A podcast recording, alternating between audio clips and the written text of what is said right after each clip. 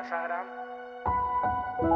La Sagra dicen que proviene de un nombre, un árabe, ¿no? que era en aquella época de las, de las tres culturas, cuando convivían los, los, árabes, los judíos y los cristianos en, en la ciudad de Toledo. Hay una, hay una, puerta que es la llamada puerta de bisagra, eh, que está en la entrada de Toledo Centro, y decían que los árabes cuando miraban hacia esta zona de aquí, de la Sagra, pues veían campo, un campo blanco, ¿no? que, dicen que en árabe significa el Sahara. Entonces de ahí viene el nombre de la Sagra, y era básicamente porque era un campo con cultivo de, de cebada y de trigo, y curiosamente pues en esta comarca en la historia ha habido una fábrica de cerveza.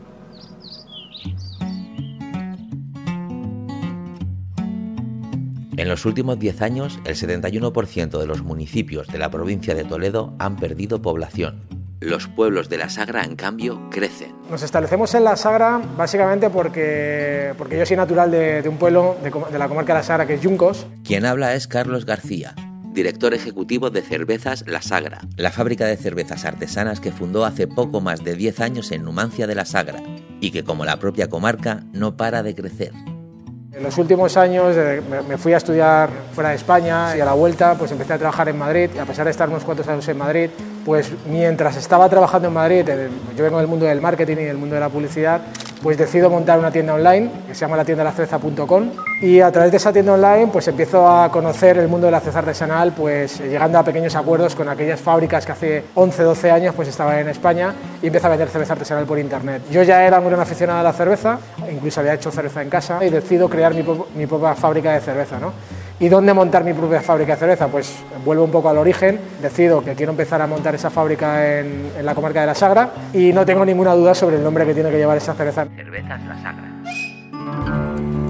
Bueno, pues los inicios fueron duros y divertidos, ¿no? porque al final es un proyecto ilusionante. Se unen dos pasiones, que era mi pasión por la cerveza y mi pasión por el mundo del marketing. Primero me focalicé en el, en el mundo de Oreca, en, en, hostelería y restauración, y el producto entonces de la Sagra, digamos, era un producto muy, pues, mucho más artesanal, de pequeña producción, más caro, y por lo tanto el, canal más parecido al mundo de la cerveza pues era el mundo del vino. Llegué a acuerdos con distribuidores de vino pues, por, toda España y, no fue fácil que confiaran en el producto, pero sí que es cierto que, bueno, fuimos creciendo muy rápido, nos metimos en alimentación, creamos una segunda marca que es Burro de Sancho, fuimos creciendo bastante rápido y en el año 2017, después de siete años en el mercado, una multinacional americana que es Molson Coors, pues se fija en nosotros y decide comprar parte de la, empresa. Siempre mi, ambición ha sido grande, es decir, ha sido primero hacer las cosas muy bien, hacer las cosas de una manera muy profesional, tener un gran producto, un buen líquido y seguir creciendo y, por qué no, eh, convertirnos en uno de los actores importantes a nivel cervecero en España. Esta es la, es la, sala de producción y tenemos, aquí hacemos tanto la cerveza, la elaboramos, como la fermentamos. Bueno, este es Luisma, que es el maestro cervecero. Hola, maestro, ¿qué tal? ¿Cómo estás? ¿Bien? Bien. Luisma lleva conmigo aquí 10 años, también de la comarca de la Sagra, de Yuncos. El maestro cervecero va, elige las recetas de, de, la malta de cebada. El primer proceso es el de molienda, que se cogen los, los sacos, se muele y luego ya pues se pasa automáticamente a la sala de cocción, que aquí es donde cocinamos.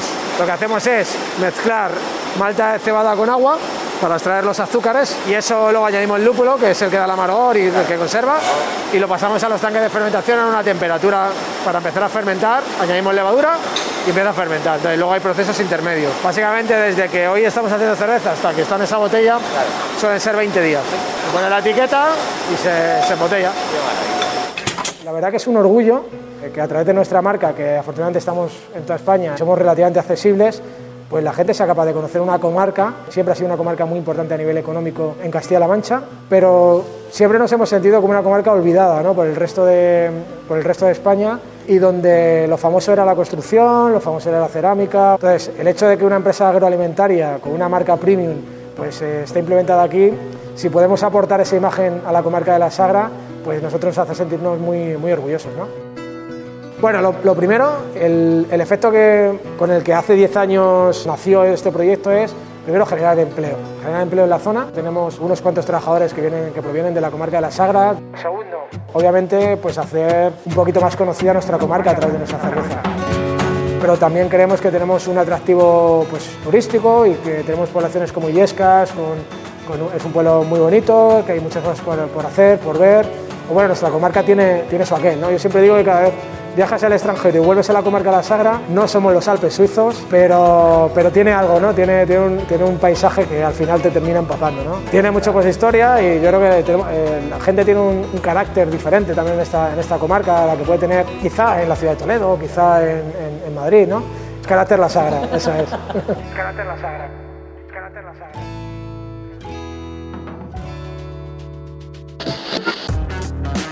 Viajo de Madrid a la Sagra, por la A42 hasta Illescas. Según el GPS tardaré unos 40 minutos. Lo mismo que tarda mucha gente en llegar a sus trabajos dentro de la ciudad. Buen viaje. ¿Desde qué punto de la carretera podré decir que estamos en el campo? En Ujena me espera Javi, un madrileño que fundó Miel Castiza con su amigo Alberto en 2019. Ujena tiene menos de 4.000 habitantes. ¿Por qué montaron Miel Castiza aquí? ¿Por lo que necesitaban ellos o por lo que necesitaban las abejas? Porque yo creo porque es el, el pueblo de, de, nuestra familia, donde están los padres de Javi, abuelos, eh, siempre han, han vivido aquí. Nosotros nos fuimos a vivir a Madrid, pero volvimos, volvimos al pueblo porque necesitábamos la tranquilidad y el contacto con la naturaleza y el campo que te da el pueblo. El proyecto de, de Miel Castiza nace de Alberto y, bueno, pues por supuestísimo, como somos amigos, pues contó conmigo y venga, pues vamos para adelante. Pues pensar un poquito más en lo ecológico, en, lo sostenible, en, hacer algo por, por el mundo que vivimos hoy en día. O sea, es que es básicamente la idea que tenía Alberto en la cabeza. Desde siempre hemos querido dedicarnos a la naturaleza. Es una cosa, una espinita clavada ahí en el que al final por unas cosas o por otras te, acomodas y te vas a un trabajo en el que en el que tienes un sueldo mensual y estás en una oficina y tal y acabas al final diciendo no no, no quiero hacer esto toda mi vida quiero quiero hacer algo por, por el mundo también y entonces quería eh, un trabajo en el que estuviese parte trabajar con animales o con o con insectos en este caso, eh, y por otro lado que estuviésemos haciendo algo por, por el mundo, porque al fin y al cabo las, las abejas con su polinización están ayudando a, mejorar la biodiversidad y, polinizan el 75% de las plantas que nos comemos. Es una, es una pequeña labor que ayudando nosotros a las abejas también ayudamos al mundo y, nosotros conseguimos pues, sacarnos un sueldecillo. Aprovechan grandes empresas, incluso marcas blancas de supermercados y tal, para meter miel extranjera de dudosa procedencia, de dudosa procedencia. a precios por debajo del coste de que a nosotros nos cuesta eh, eh, producirla. Bueno, a las abejas les cuesta producirla, pero a nosotros nos cuesta venderla es muy difícil luchar contra eso porque además la Unión Europea no acaba de legislar claramente la etique el etiquetado de la, de la, miel con cosas que, que, que, no pasan por un control de calidad que a nosotros sí que nos obligan. Nosotros luchamos de esa manera buscando dar un producto natural y, y, y enseñar a la gente lo que realmente hacemos y el 100% puro y, y natural de, de, de, nuestra miel. De ahí, de todas formas, darle John G el, el enfoque que le damos y la visibilidad en las redes. Es ultra importante darle esa visibilidad y Miel Castiza lo, lo, lo, hacemos así para que la gente vea un poco el proceso nuestro y que estamos en contacto continuamente con la naturaleza y pues que, se, que sepa que el, que el, producto que se está llevando a la boca pues que al final sea un producto de primerísima y sobre todo el enfoque de 100% natural. 100% natural. Aquí en los Montes de Toledo, en nuestro colmenar, no podemos estar más a gusto. Hemos tenido algunas bajas de colmenas porque, bueno, debido al temporal, no han pasado las pruebas las colmenas que tenían menos población de abeja. Nosotros seguimos en activo, trabajando con ellas, vamos a limpiar esas colmenas, nos las vamos a llevar, retiramos cera para traerlas en primavera, bueno, pues con, con ya con población de abeja. Sin más, mil besos y que tengáis buen día. Chao familia. Sí, tenemos la página web nosotros donde con nuestra tienda online, milcastiza.com, y luego aparte eh, pues trabajamos con algunas plataformas como Correos Market. Correos Market. He puesto Correos Market en el buscador y aquí aparece mapa de productores, buscar Toledo. Aquí está, miel castiza. Miel de mil flores, tomillo, romero. Venga, voy a seleccionar los tres botes. Ah, sin gastos de envío. Pues fenomenal o en las mismas eh, tiendas con las que trabajamos, eh, clientes nuestros que tienen sus propias tiendas y a los que intentamos ayudar también dándoles a ellos visibilidad, no solo a nosotros, sino a través de nuestras propias redes sociales. También nos gusta dar visibilidad a nuestros clientes porque yo creo que nos apoyamos entre todos y, hacemos que el, pequeño comercio y las pequeñas empresas ayuden entre ellas para ser un poco más fuertes en, la publicidad y en las redes. Esto se nota bastante. Yo creo que al final las redes te te ayudan a, que muestres tu producto. ¿no? Si no tuviésemos las redes no podríamos vender en Sevilla, en, Donosti, en Jaén, yo qué sé, en sitios donde nos, nos hacen pedidos que nadie nos conocería. Estaríamos vendiendo aquí en la, en la tienda del pueblo y poco más. Eh, sería muy complicado salir fuera. Se vive muy bien, es como una pequeña comunidad en la que vas por la calle y vas saludando al panadero, al amigo, al, vecino, al otro y es tranquilo, es otra, otra vida. Yo acostumbrado a vivir en Madrid 30 eh, años, pues cuando dije que me venía aquí, pues fue un cambio completamente radical. Es no volver a tener atascos, no volver a tener cabreos porque tardas una hora en llegar a casa. Aquí Aquí tardas lo que tardas en cruzar una calle, en ir a ver un amigo, eh, es otra, otra manera completamente distinta. Y, y, luego, por suerte, pues como dice Javi, tenemos, tenemos Madrid al lado. Eh.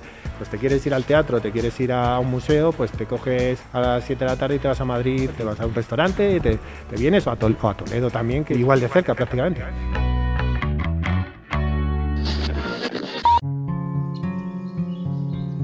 A 13 kilómetros de Eugena, en Pantoja, me espera Francisco Rodríguez, el director general de Cerámicas La Paloma, una de las empresas punteras de la industria de materiales para la construcción que ha dominado la economía de esta comarca desde hace por lo menos medio siglo. España tiene una relación intensa con el ladrillo y ese ladrillo sale de aquí.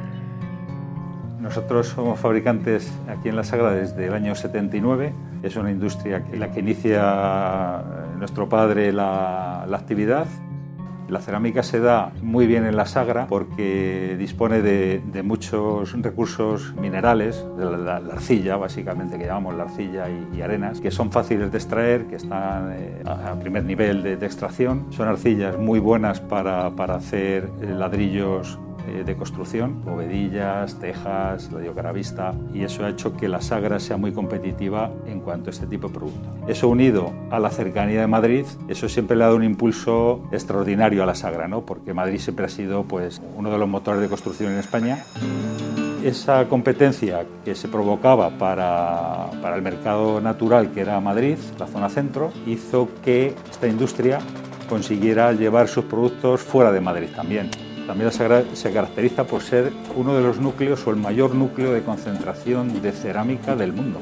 aquí en la Sagra es más fácil encontrar empleados que conozcan el sector, porque es más fácil porque siempre ha sido un, sector eh, tradicional, ¿no? Y prácticamente el know se heredaba de padres a hijos, Y no todo el mundo está mentalizado para trabajar a turnos, trabajar, eh, trabajar fines de semana.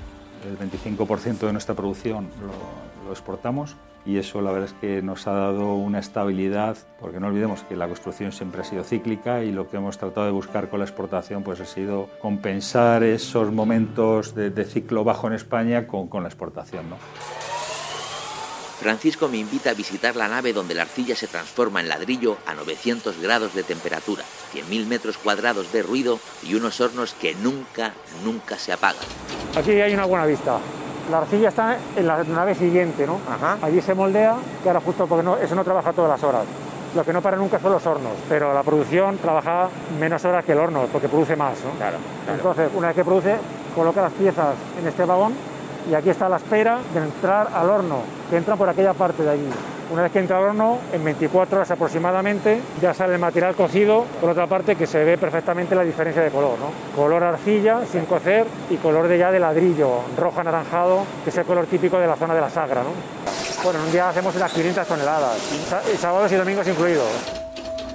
Bueno, esto es una, una historia curiosa. Tuvimos la oportunidad de, participar en un concurso para la rehabilitación del Santo Sepulcro, ¿no? donde participamos varias empresas eh, de Europa. ¿no? Y bueno, pues tuvimos la, la fortuna, la suerte y también el, el, empeño pues, de conseguir un ladrillo de muy buena calidad imitando los ladrillos que ya estaban puestos en el Santo Sepulcro. ¿no? Una experiencia muy bonita, donde lo hicimos con, con mucha ilusión, la verdad, más por, por el hecho de, de una empresa de Pantoja en Toledo, pues conseguir la rehabilitación, yo creo, pues de, uno de los, de los lugares más importantes del mundo, ¿no? O sea, es así. En un principio no tenía nombre, no tenía nombre lógicamente porque lo que hicimos fue copiar o tratar de igualar el ladrillo que había puesto, porque imagínate, esto es un edificio pues, del siglo IV, si, cuarto, si no recuerdo mal.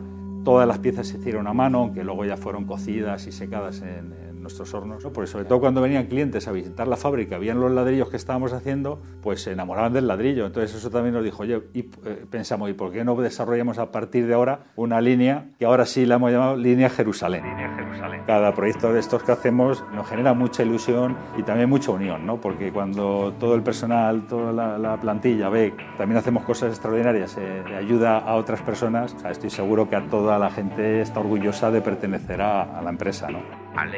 Es un proyecto también muy bonito, porque aquello Alepo está totalmente destruido, se está generando gracias a estas ayudas posibilidad de, trabajo, posibilidad de, reconstrucción de, sus casas, de sus edificios, de hospitales, de escuelas, porque aquello está devastado. Entonces con el dinero que se está consiguiendo eh, con la venta de este ladrillo tan especial, se ha destinado para hacer fábricas de ladrillos de hormigón que utilizan como base, es decir, que el cascote generado por la destrucción que hay allí. Entonces con todo ese escombro se está moliendo mezclándolo con cemento y con estas máquinas que, se han incorporado gracias a este proyecto, pues se están haciendo bloques de hormigón para reconstruir todo lo que se puede.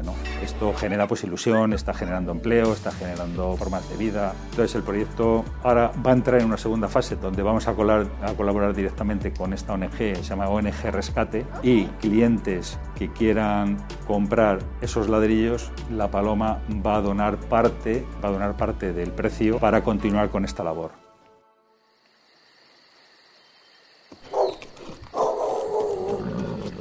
A principios del siglo mis abuelos eran agricultores, su preocupación era esa, cultivar y cosechar la cosecha. Ellos elaboraban vino en sus propias casas. Estoy en Balmojado con Alberto López, que ha convertido las vides que plantaron sus abuelos en un vino del siglo XXI Almaví. Elaboraban el vino y en primavera no tenían que salir a venderlo. O sea, venía gente de Madrid, todos los taberneros, y compraban el vino y mis abuelos eh, lo único que hacían era elaborar y mantener el vino hasta que se lo llevaban. No, no, tenían que hacer nada de comercialización y nada de temas administrativos, que es lo que ahora asfixia a las pequeñas empresas. Yo dedico dos días a la semana a buscar clientes, colectivos que buscan productos ecológicos, eh, tiendas totalmente familiar. Esto es como un autoempleo. O sea, yo trabajo, soy autónomo, eh, la empresa está media mía y de mi mujer y tengo tres hijos de 12 a 18 años que nos ayudan en la vendimia y cuando hace falta echar una mano. Y los trabajos fuertes pues los subcontratamos. En vendimias contratamos gente y cuando hace falta aquí en la bodega también gente local ha cambiado porque, por lo menos la viticultura, eh, la tendencia es mecanizar el viñedo. De tener viñas en vaso plantadas como tradicionalmente, ahora todas las viñas están casi prácticamente en espaldera, para que lo pueda vendimiar una máquina y el proceso sea más rentable para el agricultor. Más rentable para el agricultor porque lo vendimia una máquina y no se complica en tener mano de obra contratada, porque también contratar una cuadrilla de vendimiadores, el trámite administrativo es brutal. Tienes que contratar una empresa, una gestoría que te lo de alta, darles un curso de formación no tiene nada que ver los años 70 al 2020. Eh, la forma de cultivo y la forma empresarial del agricultor tienden a externalizar todos los trabajos. Empresas de servicios, eh, que tengan maquinaria y cada vez menos mano de obra. Sí, yo desde pequeño ayudo a mi padre a cultivar la viña. Mi padre trabajaba en una empresa y yo siempre le ayudaba a la poda, eh, la vendimia, todo y a mí me gustaba. A partir de los 20, 25 años eh, empecé a conocer el mundo del vino, a través de los amigos, a catar vinos y me apasionó el mundo del vino. Me empecé a estudiar enología en Madrid, en la Escuela de la Vid, y empecé a hacer vino con mi padre en casa, pequeñas cantidades, 100 litros, 200 litros, y vi que me salía bien, a mi padre también le gustó cómo lo hacíamos, y empecé a asesorar a una pequeña bodega. Y de ahí pues fui dando el salto y eh, ahora en estos momentos estoy asesorando a la cooperativa de Balmojado. Dejé mi trabajo de Telemadrid, trabajaba en Telemadrid, eh, obligado porque me echaron en, un ERE, en, un ERE, la única solución que vi fue el autoempleo. Entonces fue llevar eh, hasta el fin el, el producto cultivábamos la uva, la elaboramos, comercializamos el vino Almavid y hemos llegado hasta este momento de COVID que nos ha obligado a tener nuestra propia bodega y vamos a intentar eh, llevar hacia adelante este proyecto porque nos gusta mucho y es nuestra pasión. Es una buena forma también de enseñar a los hijos, el dinero no sale de la nada. Mis hijos, pues gracias a Dios, eh, eh, ayudan bastante, colaboran y saben que lo que hay, que es una empresa familiar. Y hasta el año 2019 era un 80% hostelería. Tenemos muy buenos clientes, casi compraban el 80%. con el COVID, pues con el cierre de la hostelería, pues bajó muchísimo la venta y empezamos a buscar exportación, que ya llevábamos desde 2018 intentando exportar. Teníamos ya cerrado una exportación a Estados Unidos y con los aranceles de Trump se cortó. Hemos conseguido este verano exportar a Taiwán. Nuestro distribuidor allí es un distribuidor de productos gourmet y dice que está funcionando bastante bien. Entonces ahora mismo casi el 50% de nuestra comercialización es eh, exportación, otro 50% a nivel nacional, pero en vez de tener un 80% a hostelería, a nivel nacional estamos vendiendo casi directamente a clientes, estamos empezando a vender en tiendas, gente no lo hacíamos, poco a poco estamos vendiendo online, pero supone muy poco, casi un 2, un 3%. Entonces, bueno, vendemos en alguna plataforma, eh, como Correo Market, y ponemos nuestros productos y, cuando algún cliente pide nuestro producto de la plataforma, Correo Market te manda un mail y tú preparas el producto y lo mandas a través de correo. Estamos intentando, eh, no tenemos nada de experiencia en redes sociales, eh, pues desde nuestra página web intentar mover el producto también. Bueno, es complicado, es que, pero es que no, te queda otra. al final eres agricultor, eres enólogo, eres administrador, comercial y al final tienes que hacer de todo. No tiene horas el día para un autónomo. no tiene horas el día. Vuelvo a Madrid. La Sagra ha crecido por su cercanía a la capital, pero desde allí comercia con toda España y con un mundo que le queda cada vez más cerca, como el futuro, como el futuro.